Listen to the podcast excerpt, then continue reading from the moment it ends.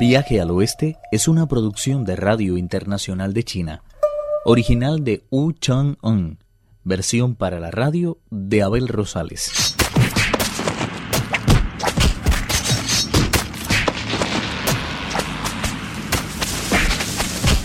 Más de cien veces volvieron a la carga, pero ni el gran sabio ni el rey toro obtuvieron una ventaja apreciable. Cuando más enzarzados estaban en la lucha, alguien gritó desde la cumbre de la montaña. ¿Has olvidado la invitación de mi señor? Rey Toro, no se retrase para que el banquete pueda dar comienzo cuanto antes. Al oírlo, el rey toro detuvo con su barra el golpe del gran sabio y dijo, Es preciso que aplacemos el combate. Antes de proseguir tengo que asistir a un convite en casa de un amigo. Saltando de lo alto de la nube, fue a parar al interior de la caverna, donde dijo la princesa del rostro de Jade. No hay que temer a ese tipo con las pintas de un dios del trueno. En realidad es el mono Sun Wukong, que ha huido ante el acoso de mi barra de hierro. Ahora que el peligro ya ha pasado, voy a ir a tomar unas copas a la casa de un amigo. Se despojó de la armadura y pidió a uno de sus criados que le trajera una espléndida túnica de seda de color verde plateado. Ordenó a continuación a sus soldados que guardaran bien la puerta y montando en una criatura acuática de ojos dorados, se dirigió hacia el noroeste. De pie, en lo alto de la cumbre, el gran sabio le vio alejarse a toda velocidad entre una polvareda de neblinas y nubes, y se dijo ¿Quién será ese amigo del que me ha hablado?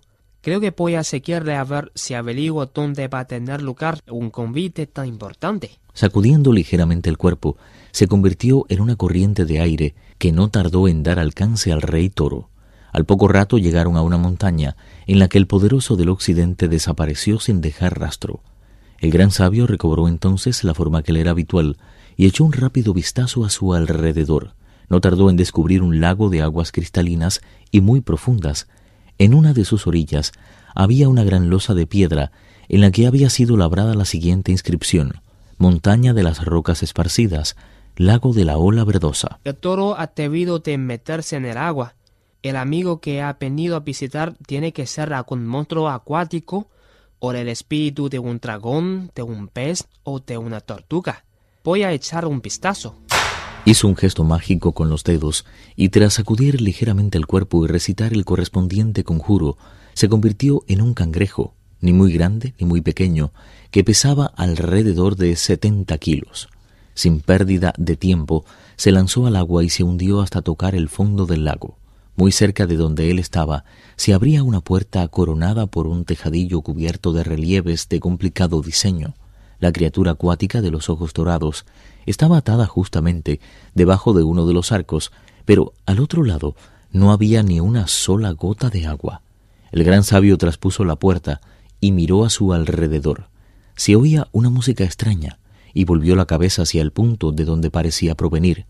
Allí se alzaban unas construcciones con los muros de coral, rojos como el crepúsculo, y los arcos de nácar. No había en el mundo otro palacio como aquel. Sus tejas eran de oro, los marcos de sus puertas y ventanas de jade blanco, sus balconcillos y pasamanos de ramas de coral, y sus biombos de caparazones de tortuga.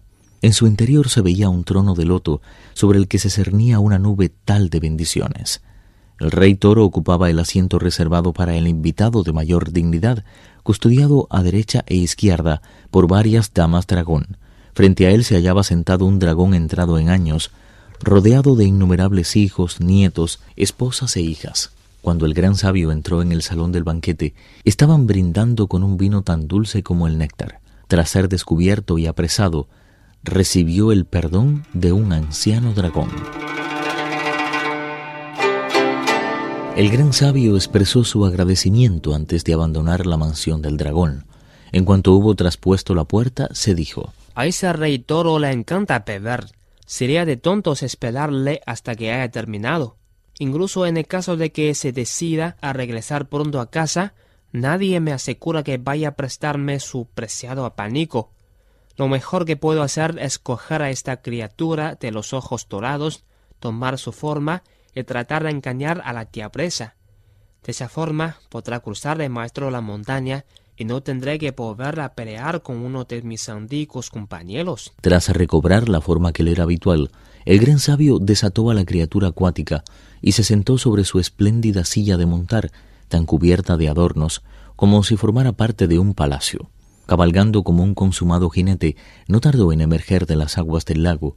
En la misma orilla tomó la identidad del rey toro y tras espolear a la bestia, se elevó por encima de las nubes y se dirigió hacia la caverna de la hoja de palma.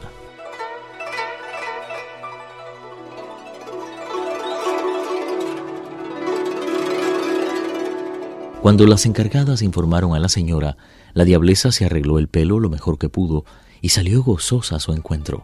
El gran sabio desmontó de la criatura de los ojos dorados y se dirigió hacia ella, seguro de poderla engañar. Afortunadamente, la diableza estaba tan excitada que sólo veía con los ojos de la carne. Entraron en la caverna cogidos de la mano y las doncellas se apresuraron a preparar el té. En cuanto se enteraron de que había regresado el señor, todas las sirvientas y criadas salieron a presentarle sus respetos, pero los esposos solo tenían ojos para ellos mismos. ¿Cuánto tiempo ha pasado desde la última vez que nos vimos? Que el cielo derrame sobre tu cabeza sus diez mil bendiciones. Tan dedicado te encuentras a tu nueva esposa que pareces haber olvidado a la antigua. ¿Quieres explicarme qué viento te trae hoy por aquí? El rey mono disfrazado del rey toro respondió. Yo jamás te he olvidado. Si he estado tanto tiempo ausente, ha sido debido a la cantidad de asuntos domésticos a los que he tenido que hacer frente. En fin, últimamente he oído decir que está a punto de llegar a la montaña de fuego un tal Sun Wukong que se dirige a paraíso occidental en compañía de Mojetán. Es muy posible que venga a pedirte el abanico para poder proseguir el viaje. Ya sabes cuánto le odio. Cuando aparezca por aquí, Llámame enseguida y te aseguro que le haré picadillo. Solo así pencaremos a nuestro hijo. Al oír eso, la diableza explicó cómo se había enfrentado al rey mono y la forma tan singular que utilizó para engañarlo. Le entregué un abanico falso. ¿Qué otra cosa podía hacer? ¿Dónde has metido el auténtico? Lo tengo conmigo. Llamó a continuación a unas sirvientas y les ordenó que trajeran algo de vino. Ella misma se lo ofreció a su falso esposo. Mientras las criadas preparaban algo de comer, ellos continuaron hablando con la misma cortesía. El gran sabio no se atrevió a romper la dieta vegetariana y únicamente tomó algunas frutas, las suficientes para mantener viva la conversación. La diableza, por su parte, bebió más de la cuenta, y poco a poco fue creciendo en ella el fuego de la pasión. Le obligó a beber de la misma copa y a morder al tiempo de la misma fruta. El gran sabio, por supuesto, se encontraba violentísimo, pero ¿Qué otra cosa podía hacer que mostrarse tan tierno como ella y reír todas sus salidas de hembra excitada? Conocedor de tan sorprendentes efectos, el gran sabio decidió actuar con la mayor discreción posible. La mujer, por su parte, se abandonó por completo a sus ansias de amor y el rostro se le puso tan rojo como un melocotón maduro el gran sabio se dio cuenta de que la tenía completamente a su merced y dijo con ternura ¿Dónde has escondido el apánico auténtico? Debes cortarlo bien, porque ese peregrino es capaz de transformarse en cualquier cosa y hacerse con él en un abrir y cerrar de ojos. La diableza sacó un abanico un poco más pequeño que una hoja de almendro y se lo entregó al gran sabio diciendo ¿No es este el tesoro del que hablas? El gran sabio se quedó perplejo y no supo qué contestar. No podía creer que aquel fuera el abanico que tantos quebraderos de cabeza le había costado. Es demasiado pequeño para apagar las llamas. Lo más seguro es que sea tan falso como el anterior.